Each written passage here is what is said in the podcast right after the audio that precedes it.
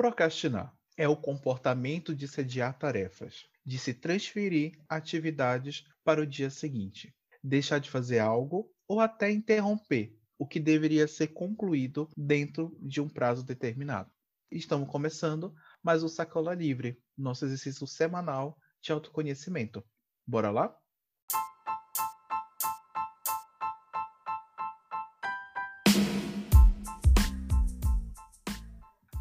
E aí, Bianca?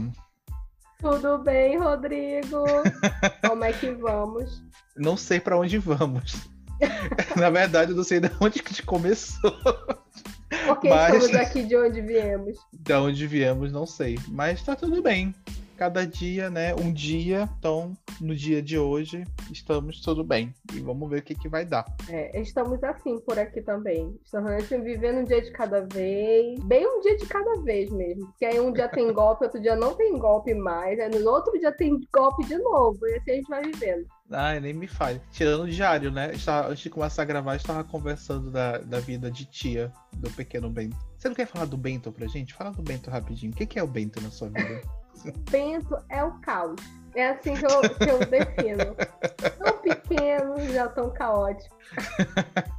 tá, pra quem não tá entendendo, é o sobrinho da, da, é da meu Bia. sobrinho que hoje, especialmente, nós estamos gravando sem a existência dele no cômodo onde eu estou. Então, assim, por que os áudios ruins, porque tanta loucura, porque eu fico assim num cantinho espremido para poder gravar e não incomodar uma criança de um ano e um mês, que vocês sabem, né? Vocês devem saber que a criança dorme, quando ela dorme é um momento de paz. Então a gente não pode acordar jamais esse pequeno gigante. A gente tem que fazer de tudo para É ele aquela dormir. sensação de que você tá vendo o vulcão soltar fumaça, mas você vai continuar a sua vida, porque Isso. esse vulcão aí vai vai sair é andar assim, do lado do vulcão. Assim, você tá vendo a larvinha lá em cima, você vai continua. continua com a larvinha lá, entendeu? Calma, tá lá. É assim. Por que nós entramos nesse assunto, Rodrigo?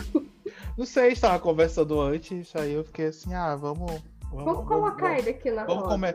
mostrar, é, é para verdade para mostrar que a vida não para. Então, se vocês escutarem barulho, se o dia tá com a voz baixa, você está, às vezes está sensualizando, porque a vida é isso. A gente é essa, essa mistura de. Porque a vida de... é essa pequena loucura. É isso mesmo.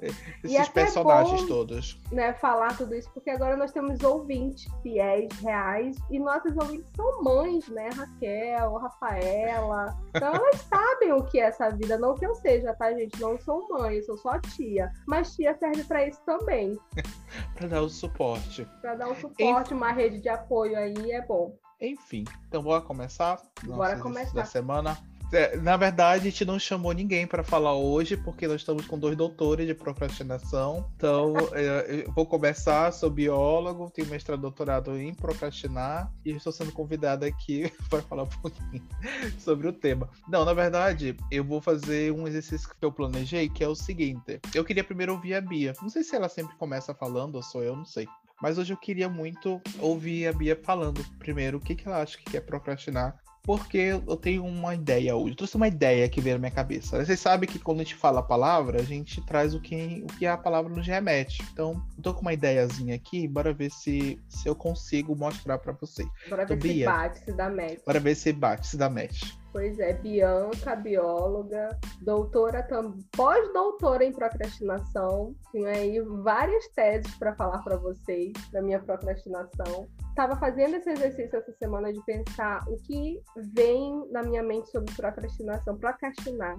E me vem sempre uma coisa extremamente negativa. Sempre, quando eu penso em procrastinar, eu associo logo com a minha ansiedade e com uma culpa, sabe? Uma coisa ruim, negativa mesmo. Porque todas as vezes que eu procrastinei, é, o, o ruim não é a procrastinação, é lidar com a consequência da procrastinação. Prazos das, da, da vida acontecendo e você tá lá e você não consegue sair daquela procrastinação. Então, a primeira coisa que me vem à mente é sobre essas coisas de não a ansiedade. A minha ansiedade fica completamente estourada e eu não consegui lidar com esse dia a dia da procrastinação. É, e, e, é curioso porque, porque eu tô perguntando isso? Porque primeiro eu queria ver se realmente as pessoas tinham esse senso comum em relação ao que você sente quando você ouve a palavra procrastinar. Eu também sinto isso, mas eu não vou comentar um pouquinho da, do que, que eu sinto em relação à palavra. E eu fiquei curioso e eu também joguei essa pergunta no Twitter. Muito twitteiro ele, ó. E é zero seguidores, mas twitteiro. E eu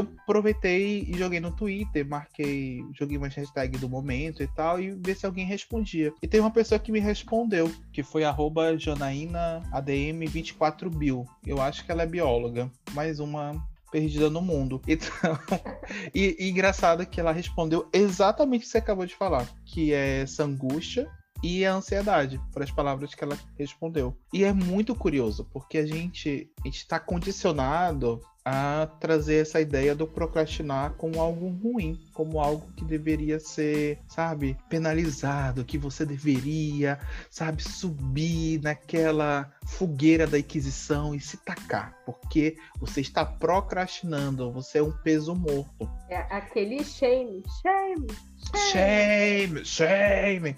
Só que para um pouquinho aí e foi isso que eu fiz comigo. Quando eu comecei a procrastinar, eu pensei em tudo que é ruim. E como um bom libriano que eu sou, eu tentei falar assim: não, não é possível que seja tudo ruim. E quando você para pra pensar, por que, que tá, eu tô procrastinando?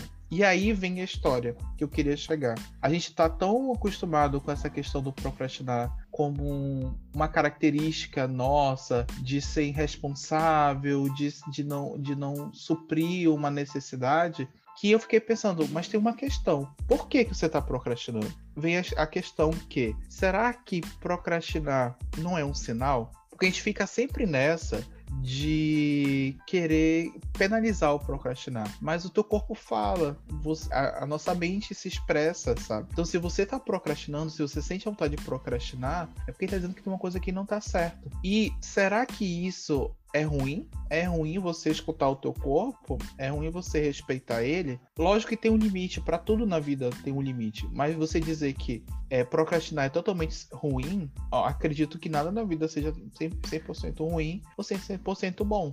É, talvez tenha algumas nuances aí. E é essa nuance que eu queria que vocês pensassem. Você tá procrastinando por quê? Esse procrastinar, será que quando ele diz algo que você não tá bem, que você não tá. Você tá negligenciando alguma coisa, torna o, procrastinar ruim? Ou é você que tá ignorando ele? Então, foi a primeira coisa que eu pensei. O que, que tu acha, Bia? É, eu já tinha feito essa associação de procrastinação com sintoma, porque eu passei uma fase muito mais procrastinadora na minha vida.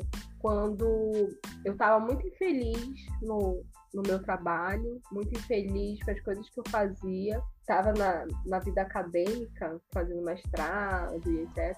E infeliz, completamente infeliz. Essa é a palavra, não tem outra palavra para dizer. Por outros motivos que não vou abordar hoje, né? Porque senão vai virar uma terapia, não é, não é o nosso foco, mas com certeza vamos abordar em muitos episódios, porque faz parte né, da vida e está imerso em tudo que a gente fala, todas as nossas ações. Mas naquele momento eu estava extremamente infeliz, eu procrastinava muito, muito, muito, muito, muito mesmo. E eu fui percebendo que quanto mais eu procrastinava, mais a sensação de culpa, de dever, do que eu deveria fazer aumentava, sabe? E eu usava a, a procrastinação como assim, eu, eu, na, na época eu não pensava por que eu não queria fazer. Eu só pensava que eu precisava não fazer. Eu passei a, sentir isso, eu precisava não fazer, eu precisava, sabe, daquele me agarrar naqueles 10, 20 minutos que viravam 24 horas de não fazer absolutamente nada, porque eu já estava muito cansada e muito infeliz com as coisas. Então eu precisava mudar. Então eu usava a procrastinação para não fazer o que eu, o que eu tinha que fazer, mas ela era importante, porque ela estava me dando realmente um, um, um sinal. Ela estava sendo sintomática que eu precisava mudar. Só mudou, eu só parei de procrastinar quando eu mudei, realmente. Quando eu saí, fui fazer outras coisas da vida. E aí a minha procrastinação, ela pode falar. Não, mas sabe que, que, que é engraçado? Porque antes da gente entrar, lógico que ele também é, ele é um sinal, mas por que, que a gente torna ele algo ruim? E por que que a gente sente tão mal em não executar uma tarefa? É isso é outra Ou coisa, adiar. né? Porque é o mal do nosso tempo. Porque a, a, a gente que tem que fazer essas coisas. Porque a gente tem a ideia de que a gente precisa ser produtivo. É o mal do, do- da nossa época. A gente vive nesse. Sempre a gente tem que fazer alguma coisa, sabe? E as pessoas se vangloriam. Eu tenho- eu- na época eu tinha amigos que adoravam dizer que a agenda estava cheia, sabe? Que tipo, não, vamos ver aqui o que que tá aqui na agenda. Sempre tinha, não podia ter uma vaga, sabe? O tempo da agenda era totalmente assim encadeado de um milhão de coisas. Você não tem tempo para respirar, sabe? Se você tem esse tempo para respirar, dá para colocar mais uma atividade aí no seu cronograma. Então, assim, a procrastinação, eu não sei de onde que tinha um espaço, né? Até eu já li livros sobre procrastinação que eles falam que a gente tem que incluir o tempo da procrastinação, aqueles 10 minutos de você, tipo, é, não, eu vou fazer isso mesmo, eu vou não fazer nada, e aí você procrastina aquele tempinho para que é tipo um respiro para o cérebro, para você poder fazer a outra atividade. Mas essa essa realmente é a ideia de que você a gente procrastina talvez mais agora porque a gente tem esse excesso de produtividade. Tudo a gente tem que estar fazendo. É porque é engraçado, a gente se define hoje pelo que a gente produz, não pelo que a gente é. Inclusive, já pode né, pensar olha, nisso, né? oi Bianca, eu sou bióloga. Oi Rodrigo, você é biólogo? Pois é, porque justamente a gente não se é define. sou. É justamente sobre o que eu produzo, a atividade que eu faço. Então, é, é essa que é a questão. Quando a gente começa a pensar sobre se procrastinar, a gente vai começar a perceber que justamente você tá é, sofrendo por algo que talvez não seja o real, vamos dizer assim. Quando você fala que procrastinar é algo ruim, por que, que ele é ruim? Porque na verdade você tá me dizendo que você acha que você deveria estar produzindo, que você deveria, porque isso te define como pessoa. O que que você faz, o que que você vive, é, por que que, que a gente tenta fazer isso? Não sei, Rodrigo, mas eu fiquei pensando agora tu falando isso, a gente meio que abordou sem querer isso no, no ouvir, né? Você tinha, agora me, me lembrei que você falou, quando a gente escuta, faz o, esse exercício de escutar, a gente escuta a partir de quem a gente é. E esse quem a gente é é muito colocado na nossa função. Então, você tem até um exemplo, ah, se eu sou biólogo, é, e alguém usa lá o canudinho, você já vai falar e escutar a pessoa a partir de todo esse, esse mote da sua função, sabe? É a nossa função no mundo que tá, é, sei lá, enredando a gente, encapsulando de uma forma que a gente não consegue é, nem dizer quem a gente é sem dizer o que, que a gente faz. sim. E isso vem até daquela coisa que a gente já conversou sobre em off, assim. A gente já conversou sobre essa questão, por isso que a gente é avaliado por um currículo, né? Porque a gente é avaliado a partir justamente pelo quanto que você produz, o quanto que você viveu. Porque olha que legal, as pessoas quantificam o que você viveu. Viver cabe na matemática. A pessoa da matemática vai me matar. Mas eu não sei se a vida é tão exata assim pra gente conseguir quantificar tudo que a gente tem de experiência dentro de um currículo. E aí, pra vocês terem uma ideia como eu acho que isso é desproporcional, é, é como você pensar o seguinte: quem aí nunca passou em um emprego ou um local um, dois anos e não aprendeu nada? Não aprendeu nada, ué. Qual foi o motivo? Desinteresse teu ou as relações?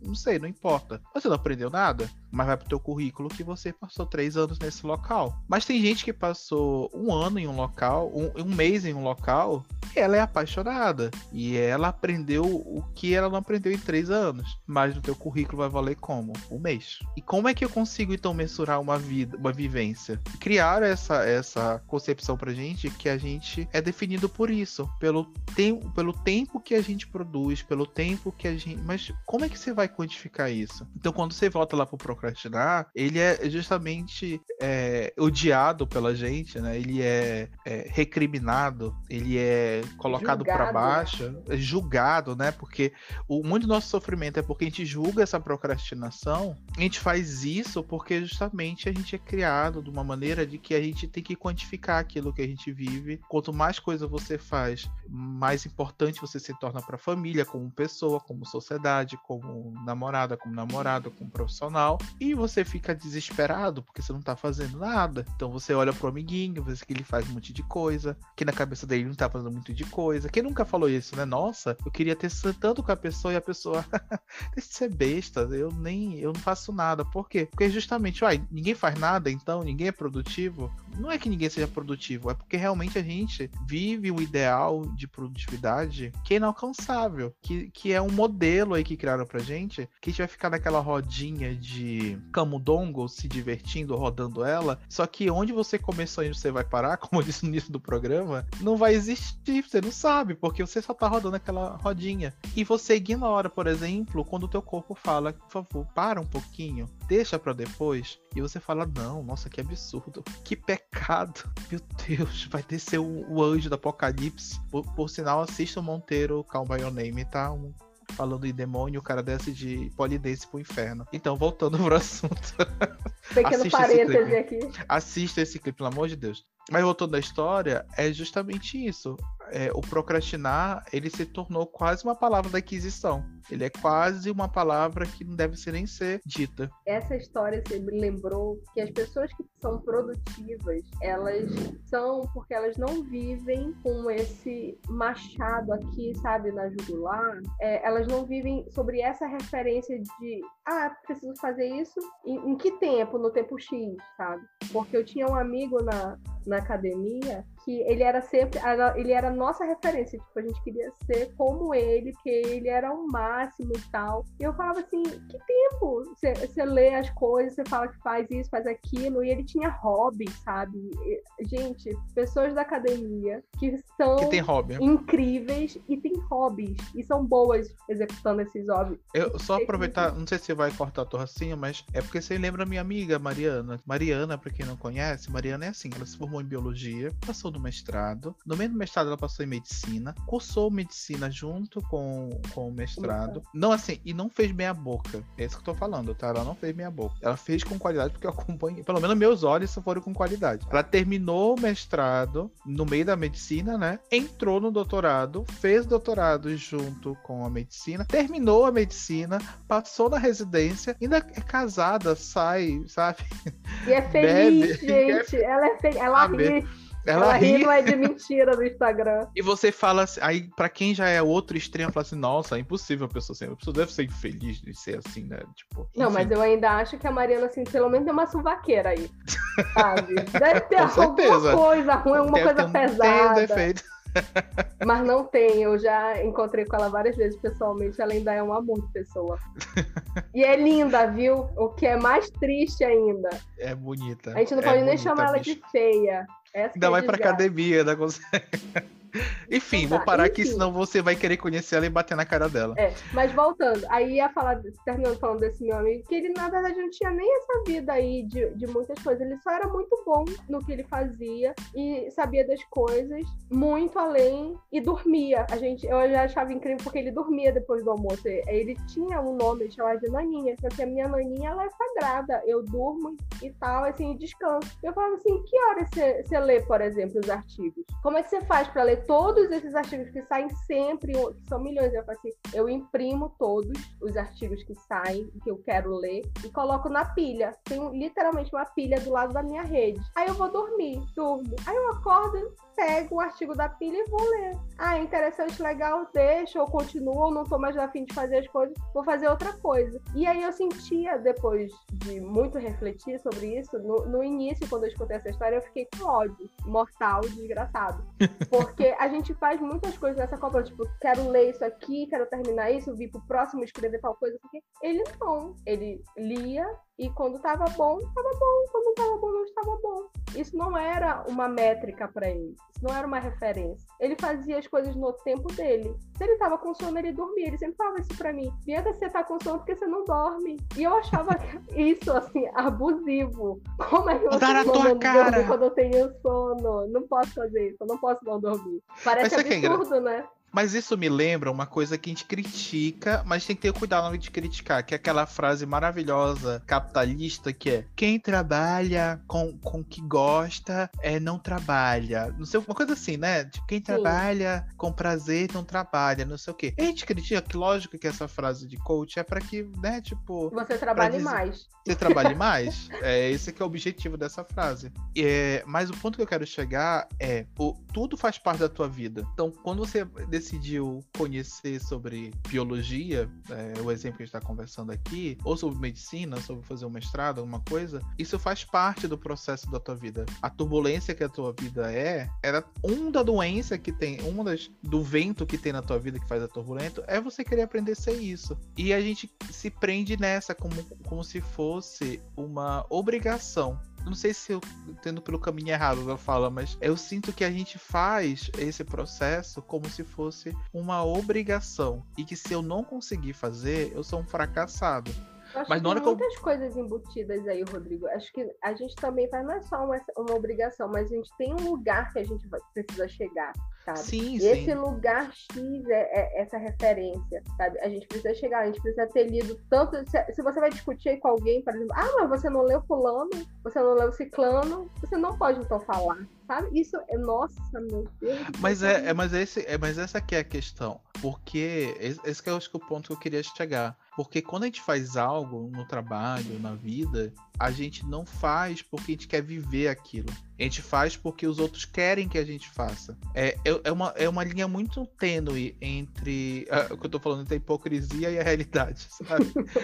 é, é, muito tênue. Eu sei que eu tô falando porque, tipo assim, ah, Rodrigo, mas eu tô num trabalho que eu odeio, não sei o quê, né? Eu não posso largar o emprego, é, não tem como eu gostar daquilo. Não, não tô falando que você tem que largar tudo que você. Existe uma realidade aqui. Mas, muitas vezes, dependendo do contexto que você tá, você tá em. Eu, pelo menos, eu penso assim, que às vezes eu olho para coisas e eu não vivo aquilo que eu tô tendo na minha frente, aqueles artigos que eu tenho que ler, aquele, é, sabe, aquele momento, mesmo que seja cinco minutos ou um ano, eu não vivo. Eu fico sempre naquela assim, ah, eu fiz já tão pouco, ah, não sei o que, nossa, tem tanta coisa para aprender aqui e, e às vezes a, a, essas pessoas que conseguem ter um desempenho melhor, elas só vivem, tipo assim, ah, hoje eu tô afim de ler isso daqui mesmo, meu tempo livre, não é tempo livre, eu só quero ler mesmo, não tô, se eu não quiser, estiver cansado, não vou ler. Então é, é justamente essa maneira que a gente encara certas coisas. E repito, assim, acho que depende muito do contexto também, que tem contexto que não permite você olhar desse jeito. Mas eu, pelo menos, eu me vejo nessa posição de uma pessoa que às vezes não não consegue nem desenvolver o seu potencial porque você já, já te julga como uma pessoa que não consegue chegar nesse patamar. Ou que você, nossa, eu já cansei de ler, eu só li três páginas. Meu Deus, que burro que eu sou. Mas é um excesso também de, de perfeição, né? Porque a gente se cobra essa, essas perfeições, esse, esse lugar que não existe. Não existe. E eu, e eu fico pensando também sobre isso, sabe, Rodrigo? Das pequenas coisas. Quando eu fui morar sozinha, eu ficava assim pensando como o trabalho doméstico ele tirava o tempo pra gente fazer as coisas que realmente importam, sabe? E quando eu fui morar sozinha, eu percebi que o trabalho doméstico ele é parte da vida que a gente precisa incluir. Era o tempo, eu, eu adorava fazer a faxina, porque era o tempo assim que eu podia ficar ali, sabe? Sem, não é sem pensar, mas olhar as coisas com, com calma, limpar cada coisa e ficar bem comigo mesma, sabe? Era o meu tempo de relaxamento e fazendo as coisas. Então, assim, quando eu, faz... quando eu faxinava, assim, eu me sentia muito mais tranquila. Tanto que hoje eu me, me, tornei uma. Não sei nem se existe essa palavra, sabe? Uma pessoa que é toda hora clean, limpar as coisas, porque eu consigo agora me, me relacionar com essa atividade de outra forma. Porque você, vive, tá, você viveu ela. Esse que é mais ou menos o que eu tava pensando quando a gente fala isso. Então, é uma frase que eu, é igual uma frase que eu falo para meus alunos, que é tipo, viver é, não cabe no Lattes. Aí, para quem não sabe o que é Lattes, Lattes é o, o, currículo de um pesquisador. É uma pessoa que trabalha com pesquisa. Então, existe. É tão soberba que tem até um, um currículo só dela na pesquisa. Mas isso cabe em qualquer tipo de currículo. Então, o que você vive, o que, que você sente, o que, que você passou, não cabe no currículo. E então, a gente tem que, antes de começar a falar da, da procrastinação como algo ruim, por que, que você não pensa da procrastinação como um socorro que o teu corpo está pedindo? Como a tua mente está pedindo alguma coisa para você? Você. É, você não precisa ser assim, pelo amor de Deus. Ou você quer ser assim, mas eu não vou dar conta. Não quero. não quero.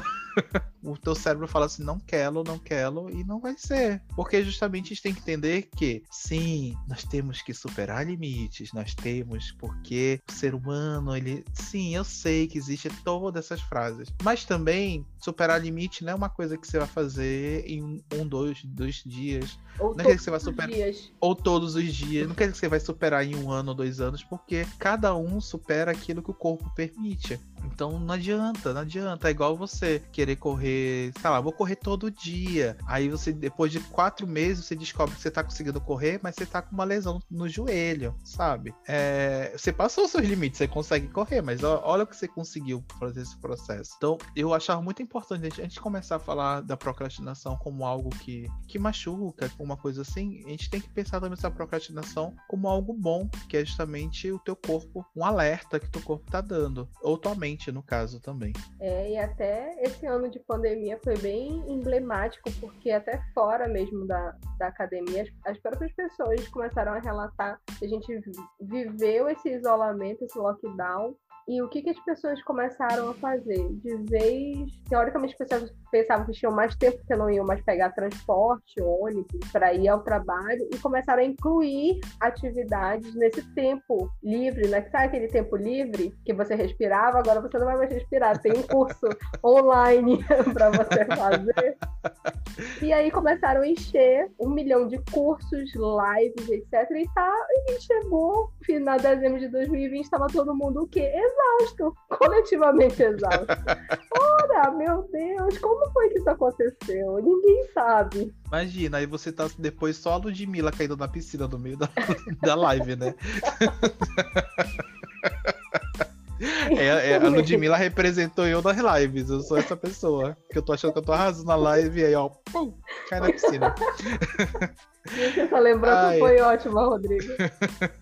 pra mim é melhor. Então acho que, acho que é um dos pontos que eu queria trazer em relação a procrastinar é isso. Tanto que é verdade, pra hoje a gente não ficar sem nenhum convidado, né? A gente vai ter o nosso Lombardi, não vou revelar quem é, que vai ler um trecho de um de um blog que eu encontrei. Deixa eu vou tentar colocar na descrição do episódio de hoje, que o site se chama Oficina de Psicologia e ele é um site, pelo menos esse texto que eu achei, ele é assinado pela Sara Guilha, que é uma psicóloga de Portugal que tem experiência nessa parte comportamental. Ela fala no texto dela, nesse texto eu achei muitos pontos interessantes, mas ela começa a falar que você ter procrastinação é normal. É normal ser procrastinação procrastinação. Que é isso que está falando. É normal, faz parte do teu comportamento. Mas no momento que esse comportamento começa a te imobilizar, com esse sentimento ele começa a trazer uma coisa crônica de dificuldade de você conseguir desenvolver, lidar com as coisas, aí você tem que ter um cuidado. Porque tem aquelas procrastinações que você fala assim, ah, depois vou fazer, depois você vai fazer. Você procrastina e depois, com deadline ou não, você consegue fazer. Mas tem gente que não consegue. Pode estar com deadline, você pode estar com tudo. E que ela fica presa. Então você vai ver que né, nesse caso aqui, ela chega no nível em que isso é, imobiliza, né? É, afeta a, a vida dela como um todo. E aí tem que ter um cuidado porque isso aí já é, já vai para esse lado da, da procrastinação, do procrastinar como algo que tem que ser, ter um alerta. Então ela fala um pouquinho sobre isso, e aí eu queria que vocês ouvissem um pouco sobre um trecho que ela fala de coisas que podem induzir essa procrastinação tanto patológica de fato, ou essa, essa se procrastinar mais saudável. Mas existem algumas coisas que vão induzir essa procrastinação. Aí eu queria que vocês ouvissem. Então, bora ouvir aqui no sentido da pessoa se consciencializar dos seus processos psicológicos, pode atender os seus comportamentos, sentimentos e pensamentos. São apresentados de seguida alguns exemplos de indícios e formas de procrastinação com os quais qualquer pessoa pode se identificar em algum momento de sua vida. Pensa que ao ignorar uma tarefa ela desaparecerá? Age de acordo com essa ideia? Vive para o momento? Tem uma baixa tolerância à frustração? Adia sistematicamente as tarefas sempre que é possível e, quando não é, queixa-se dizendo que se sente pressionado pelos prazos apertados e que é incapaz de trabalhar bem como poderia caso tivesse mais tempo? Estabelece objetivos perfeccionistas e realistas?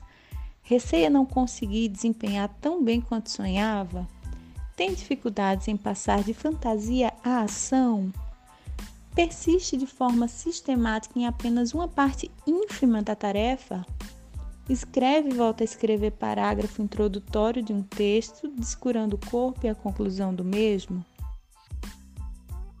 E aí, Bia, o que, te chamou a atenção? É, pensando sobre tudo isso, como a procrastinação ela realmente é um sintoma de algo que está acontecendo. Eu, como tinha falado, né, já passei muito por estar procrastinando de uma maneira excessiva. Eu sempre consegui cumprir os meus prazos, mas eu sempre cumpria de uma forma muito infeliz.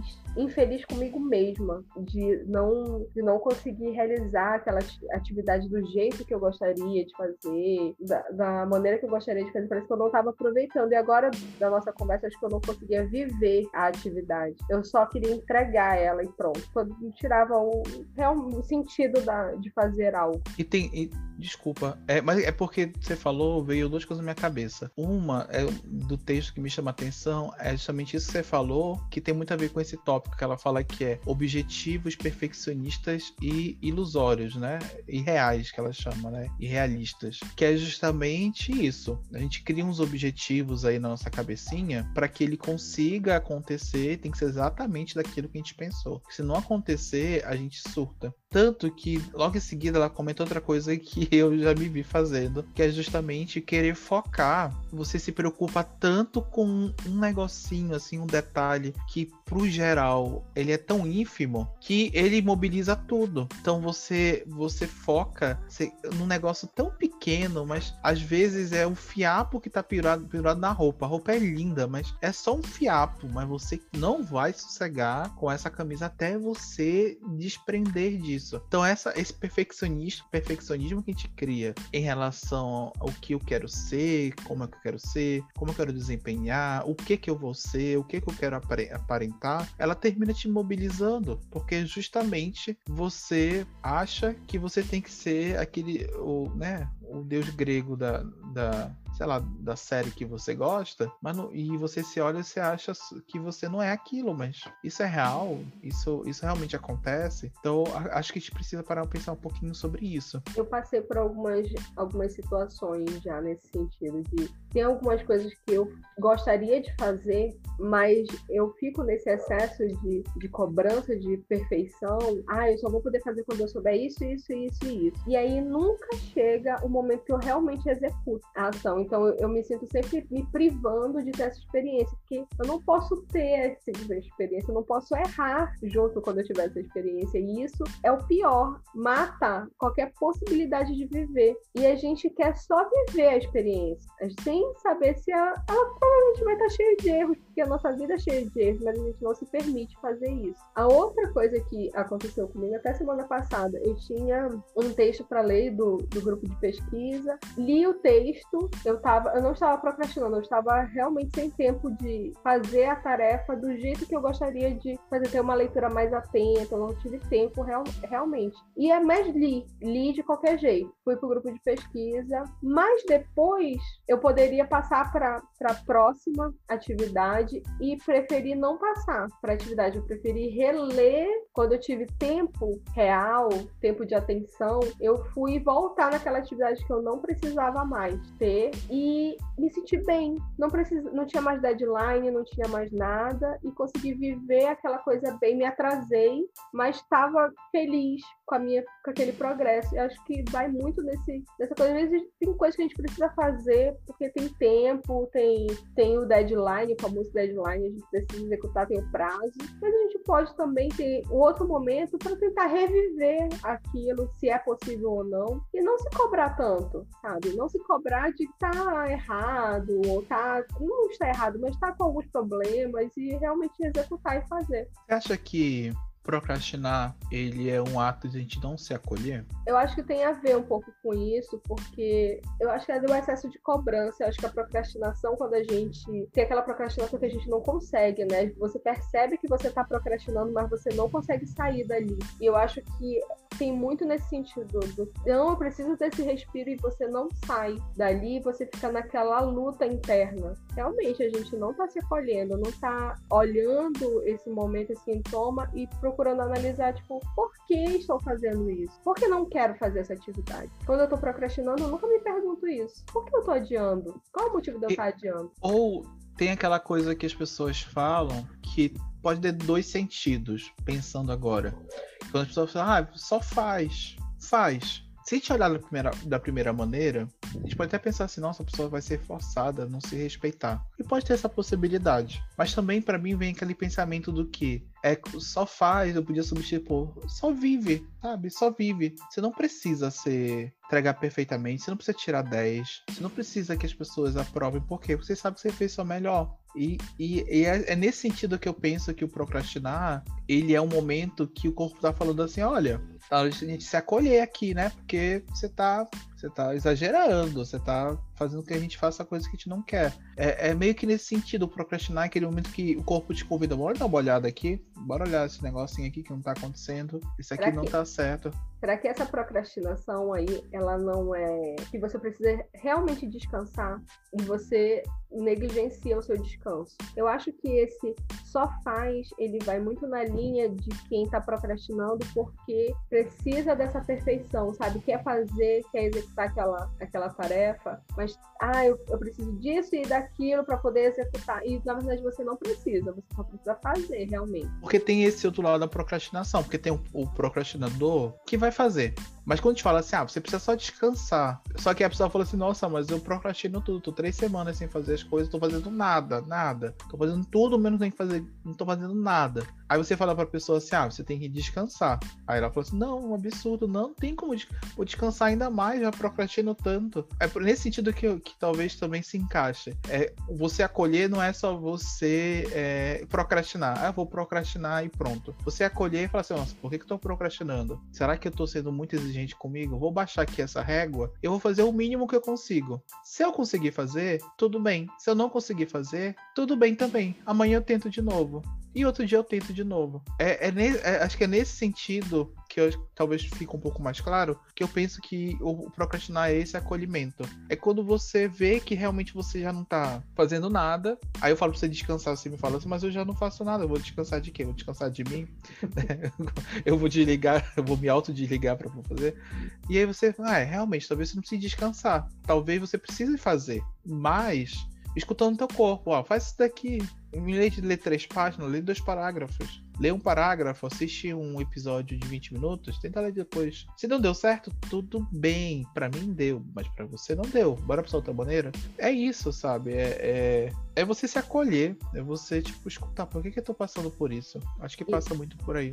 eu adorei esse exemplo aí de você precisa descansar de você mesmo, porque dá, viu, gente, pra descansar de você mesmo. Faça uma atividade que você não faz, que você não costuma fazer. E assim, pode ser uma atividade lúdica, sabe? Ah, você não costuma dançar. Para tudo e vai dançar. Vai dançar um forró no meio da sala, vai fazer uma outra coisa que eu acho que é uma boa maneira de você realmente se desconectar de você, porque você já tá pensando aquelas coisas. Às vezes eu faço isso, sabe? Eu tô com a minha cabeça tão cheia e eu tento fazer alguma outra coisa que eu é, no dia a dia não faço para poder meio que sair um pouco de mim, sabe? Porque às vezes a gente precisa disso, fazer alguma outra atividade que você se desconecta completamente. E Sim. aí pode fazer sei lá, assistir uma série aí que você fica tão vidrado que você esquece dos seus problemas. Tem, tem até essa questão, porque quando tá precisando procrastinar, não sei se você tem essa impressão, mas ela é uma palavra que as pessoas usam muito recente, assim. Eu não. Assim, eu, se tem 10 anos que eu escuto pessoas falando procrastinar, é muito.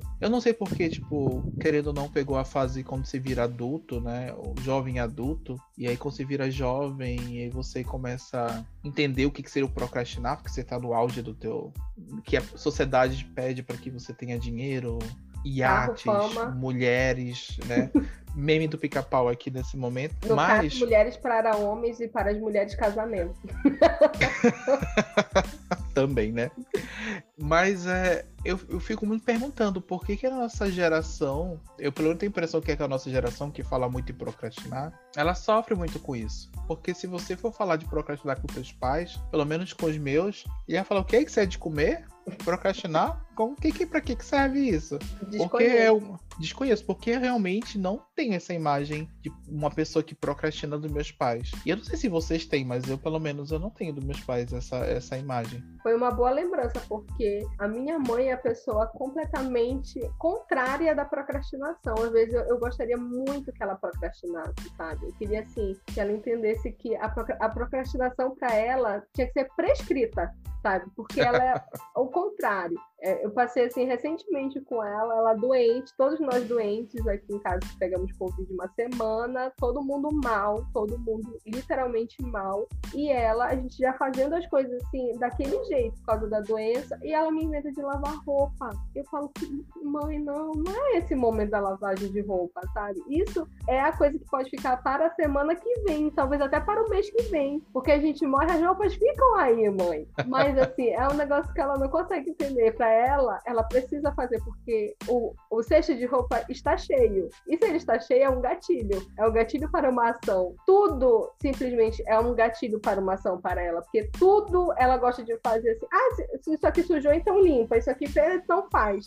É o contrário, assim. Eu não sei como a cabeça dessa mulher opera, mas eu não gostaria de morar lá. Eu não sei. E eu tenho a impressão que deve ser igual os pais de várias pessoas. Não sei. Eu tô passando minha bolha isso aqui. Ou tem até pessoas que também não conseguem procrastinar. É, mas para mim é muito emblemático essa coisa da, das brigas de gerações, que a gente é muito. Ai, vocês são muito molengas, vocês reclamam de tudo, e, e eles falam da época deles. É, mamãe me chama de lenta o tempo inteiro. Que é, que é justamente, sabe? Porque, é, pelo menos meus pais, qual é o contexto dele? Pessoas que passaram fome, que vieram aqui para Belém, que é a capital do Pará, né? Com a esperança de conseguir algo melhor, se conheceram, se rabicharam, é, tiveram a pessoa que vos fala, sabe? Com outra pessoa que, que não fala com vocês agora. E, e eles tiveram de falar filhos. dos seus pais, Rodrigo, eu não imagino eles se rabichando. Eu, se imagino rabichando. eles apenas se apaixonando se rabichando. Forma direita, viu, inclusive.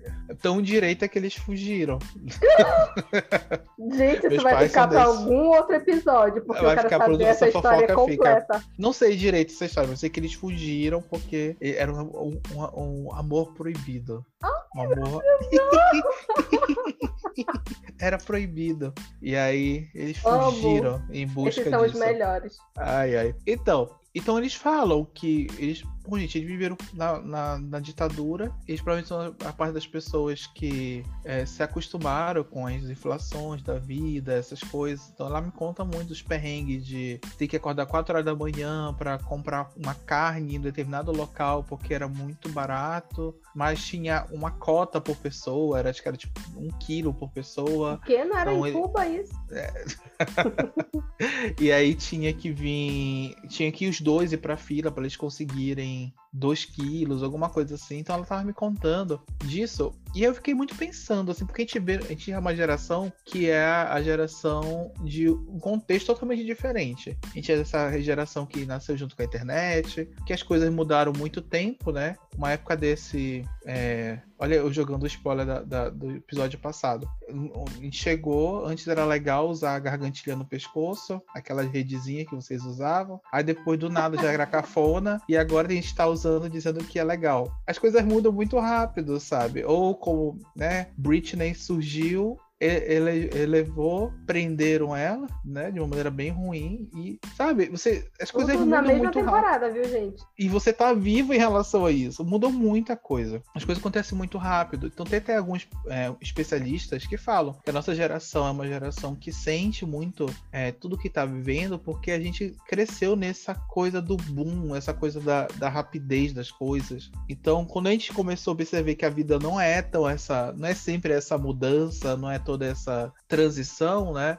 a gente começa a se repensar muito a nossa vida. O que, é que eu tô fazendo na minha vida? Por que, que eu tenho essa vida? Então a gente, é, é naturalmente, é uma geração que, de acordo com especialistas, fala que é uma geração que pensa muito, que reflete muito sobre a efemeridade das coisas. Então, por que, que eu vou trabalhar se, se, se eu vou morrer? Posso morrer, eu vou ficar morrendo só trabalhando, sabe? Essas coisas. E nossos pais, não, eles, é, eles era aquilo, ele era, sempre foi aquilo. Foi quanto tempo de, de inflação, essas coisas. Deve ter sido, sei lá, uns 30 anos, 20 anos. Quanto tempo foi a ditadura? Foi ditadura, né? 21 anos. Em 21 anos de ditadura.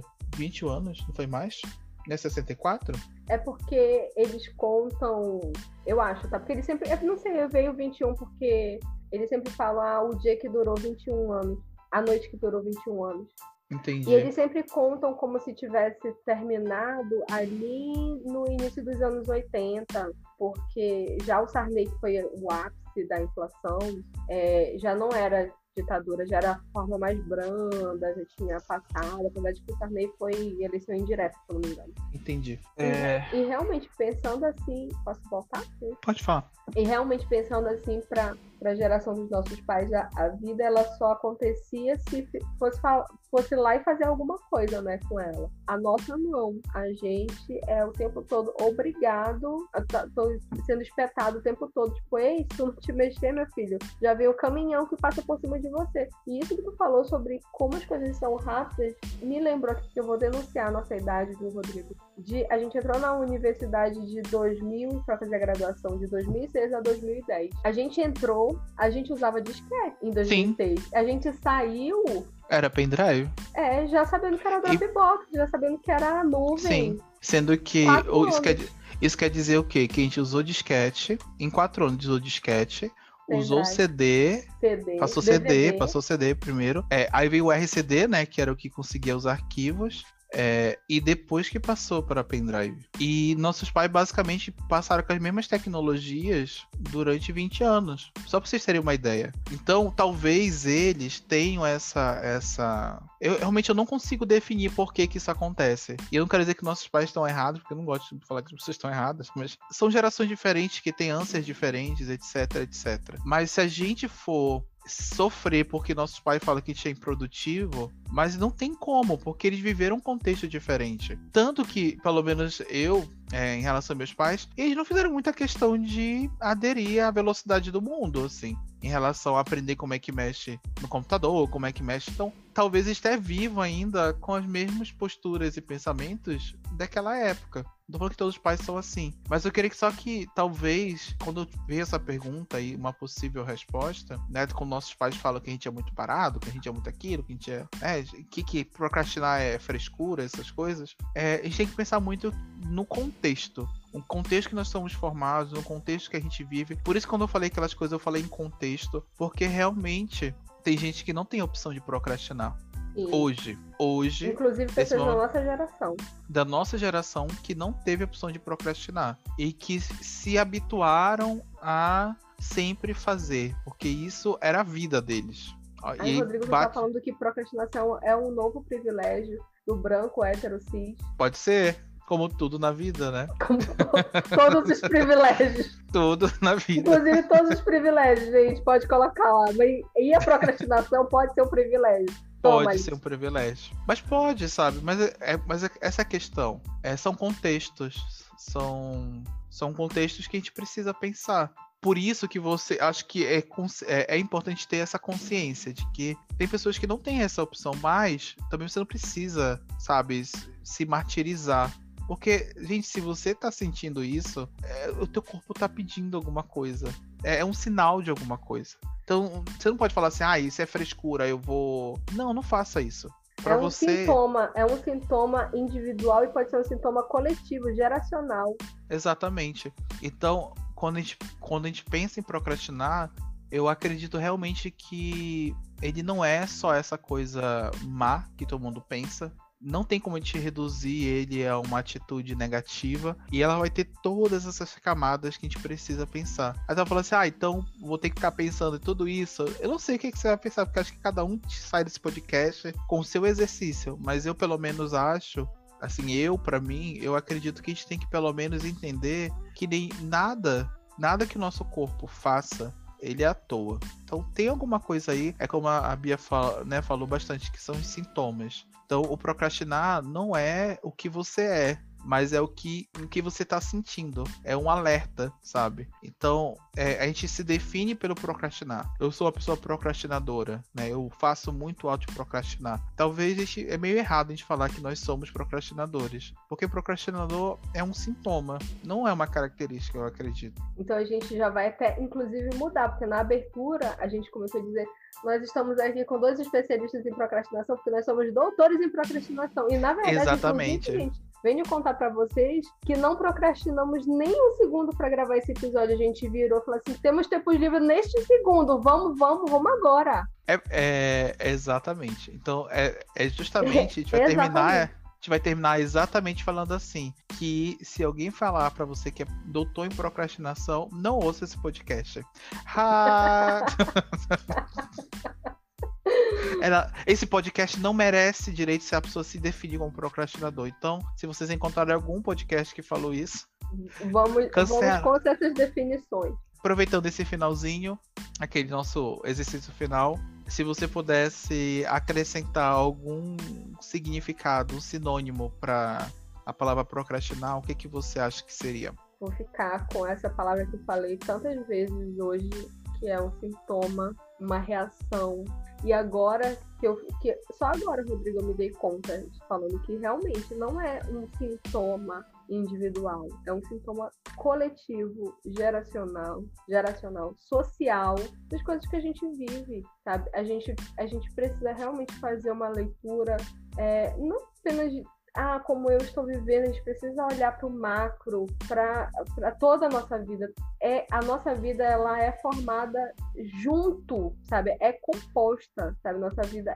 vai sendo composta junto com todas as coisas que acontecem ao nosso redor. Não há como fugir disso. Eu acredito que eu não, não vou fugir muito da tua definição. Eu tentei elaborar alguma coisa aqui, mas talvez eu usaria uma palavra que seria procrastinar, talvez seria sinalizar talvez. Né? Se fosse associar um verbo, talvez seria sinalizar um verbo que a gente não costuma muito associar a procrastinar, que é justamente essa ideia de que estão tendo uma sinalização aqui, o corpo fala, tudo fala, acho que foi o que eu mais falei também, né? Que o corpo fala, a mente fala, a gente tem que ouvir. Então, procrastinar, acredito que seja podia ser associado a sinalizar o que que teu corpo e a tua mente está falando. Sabe Temos que um... tu falando isso antes quando tu me pediu para fazer o formar um sinônimo, né? Eu pensei em procrastinar e logo veio, sabe essa, essa sinalização de, de rodovia? Veio Sim. na minha mente isso. Sim. Estamos conectados, Rodrigo. é justamente. Você, algum, você pode ser um Fusca, você pode ser um, um HB20, você pode ser uma, uma Diz um carro um chique. Calhambeque. Um calhambeque. Nossa, só velho aqui, falando de um carro recente. só. Uma Já perceberam que tem dificuldade com o carro, uma né? Uma Brasília amarela. O que você é? Mas estamos vivendo a mesma estrada, mas como são carros diferentes, a gente cara a mesma estrada de maneira diferente, mas os sinais estão aí e cada um interpreta esses sinais como permitir. Ah, achei bonito isso. Achei Deixa eu anotar. Bonito. Traz a bala de Ice Kiss, que essa tá faltando pra bala de Ice Kiss. Eu nem sei se a bala de Ice Kiss ainda traz mensagem, gente. Olha, mais coisa Rod velha. Rodrigo, não sei mais nem se existe bala de Ice Kiss. Isso aqui denunciou muito. Existe. Não, Ou existe. seja, tu nasceu nos anos 80, te conheço. Eu já... Tu teve Isso aquela existe, infância sim. lá dos anos 90, tô sacando. Tô da sacando. bala de Ice Kiss. Ai, ai, acho que temos um episódio pra hoje, né?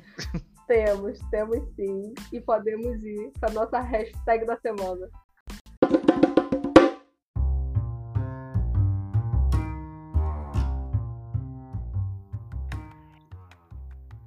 E, e, a hashtag da semana é aquele quadro do nosso podcast em que a gente comenta, traz, sei lá, fofoca sobre alguma coisa que rolou no Twitter, nos, nos Strange Topics da vida aí. Da, e aí, sabe quando você quer contar pro amiguinho o que, que você viu na rede social? É isso que a gente tá trazendo, porque a gente se informa pelo Twitter, tá bom, gente? Então, é basicamente isso. Mas eu acho que essa, essa hashtag da semana é minha. É um momento que a gente precisa conversar sobre algo que abalou as estruturas de Belém. Por sinal, hoje Eu até revi, está até meio que gravando depois da semana, né? Mas foi a semana passada, pelo menos tô com essa impressão que foi semana passada, que foi que eu entrei no Twitter para ver se tinha alguma hashtag interessante e eu vi a palavra Utinga. E quando eu vi essa palavra Utinga, eu fiquei pensando, nossa, o Tinga? O que o Tinga tá fazendo no Twitter? Pegou fogo, Pra quem- Tinga. É, pra quem não sabe o que é o Tinga, existe a, a reserva ambiental. Parque, É uma reserva, né? É o parque ambiental, né? Parque ambiental. Da, aqui da, da cidade. Ela tá famosa agora porque ela sofreu, um, sofreu uma, Uma um processo de higienização que chama de reforma. Mas, né, o processo de antropificação, antropocivil, vocês entenderam a palavra? E o que que acontece? nesse, nesse local, agora ele é um local badalado, que as pessoas vão, porque dá pra fazer atividade física, dá pra passear com a família, é bonito, tem esculturas, dá pra, sabe, fazer gratiluz todo dia lá. Inclusive tem árvores verdes. É, inclusive tem árvores. Deixaram as árvores, né? Por sinal. Que, nossa, que benevolentes eles são, né? Enfim, tem esse, tem esse parque agora que tá aberto ao público. E o que aconteceu? A gay, né? A gay, como sempre, não consegue sossegar o facho. Gilberto tá aí pra isso. Não E- consegue fazer sem ficar sem uma cachorrada, né? Uma sem fazer uma cachorrada. O que, que a gay foi fazer? A gay, ela foi no parque do, do Tinga, tirou uma foto sem as calças. As pessoas, não tirou foto de cueca? Não. Tirou foto da, com a bunda pra fora. É literalmente ela com uma camisa, com a bunda pra fora e tênis e meia. Tirou a foto na beira da, da acho que de um dos pontos da, do parque. E beleza. Aí você fala assim, ah, mas Rodrigo, qual o problema? Pegaram ela? Não sei se pegaram. Falaram que parece que alguns, algumas pessoas chegaram a ver. Mas, não satisfeita, ela postou no Instagram. postou no Instagram com direito à marcação do local. Aí pronto. Se você quer afrontar a sociedade, você afrontou de todos os jeitos possíveis. E você não tem noção a discussão na internet. Twitter Belém bombou. Bombou de uma maneira que vocês não têm noção. Primeiro, né, julgando a atitude. Se foi ou não abusiva, se ela passou dos limites ou não. Atentou etc, contra a moral etc. da sociedade belenense. Esse- exatamente. A- as famílias, né, é, tradicionais. tradicionais brasileiras Pronto, né? Um absurdo isso acontecer, um absurdo. Gente, nunca uma bunda foi tão polêmica. Na verdade, sempre foi, né? Mas desse dia essa bunda foi muito polêmica. E uma, e uma polêmica grande, hein? Essa bunda não era pequena, era grande essa bunda, hein? Mas, Rodrigo, se tem uma coisa que abala a sociedade, é um belo cu. Já, já dizia a tatuagem da, da, da, da Da Anitta, né? Deveria estar escrito isso lá. E Pra vocês terem uma ideia, o negócio repercutiu tanto aqui, mas tanto, que o Que governo do. Pará, o governo do saiu no Liberal, que é o jornal regional daqui, só que para melhorar a situação, o governo do estado, na- da gestão do parque, emitiu uma nota de pedido de desculpas dizendo que todas as medidas jurídicas possíveis vão acontecer. Ou seja, vão processar a gay de do Tinga, provavelmente. As árvores também ficaram escandalizadas. Ele, fez, ele postou a bunda, uma árvore caiu. Gente. Foi, foi, foi exatamente porque acho que vai caracterizar como atentado ao pudor. Gente, tinha assinatura do Titio Helder nisso, não fez, não fez. Não, não sei se teve a assinatura dele, acho que foi a pessoa responsável pelo parque. Gente, assim, não sei nem o que falar. Se você espera que eu vou falar mal dele, não vou falar mal dele. Por quê? Porque Vocês a gente gosta de cu, gente. A gente aceita tem o cu uma- de todo mundo aqui. Se você quiser, se você quiser mandar o seu cu pra gente também, é só mandar pro nosso sacola livre podcast@gmail.com que a gente pode compartilhar nossas impressões. Como é um podcast, a gente não pode mostrar. Então a gente pode falar das sensações, a gente pode descrever. Então se você quiser, pode ser homem, mulher, a gente tá aceitando tudo, tá? Porque a Inclu- gente aceita. inclusive frontais. Não temos problemas com frontais também, não. É, eu já não sei. Mas.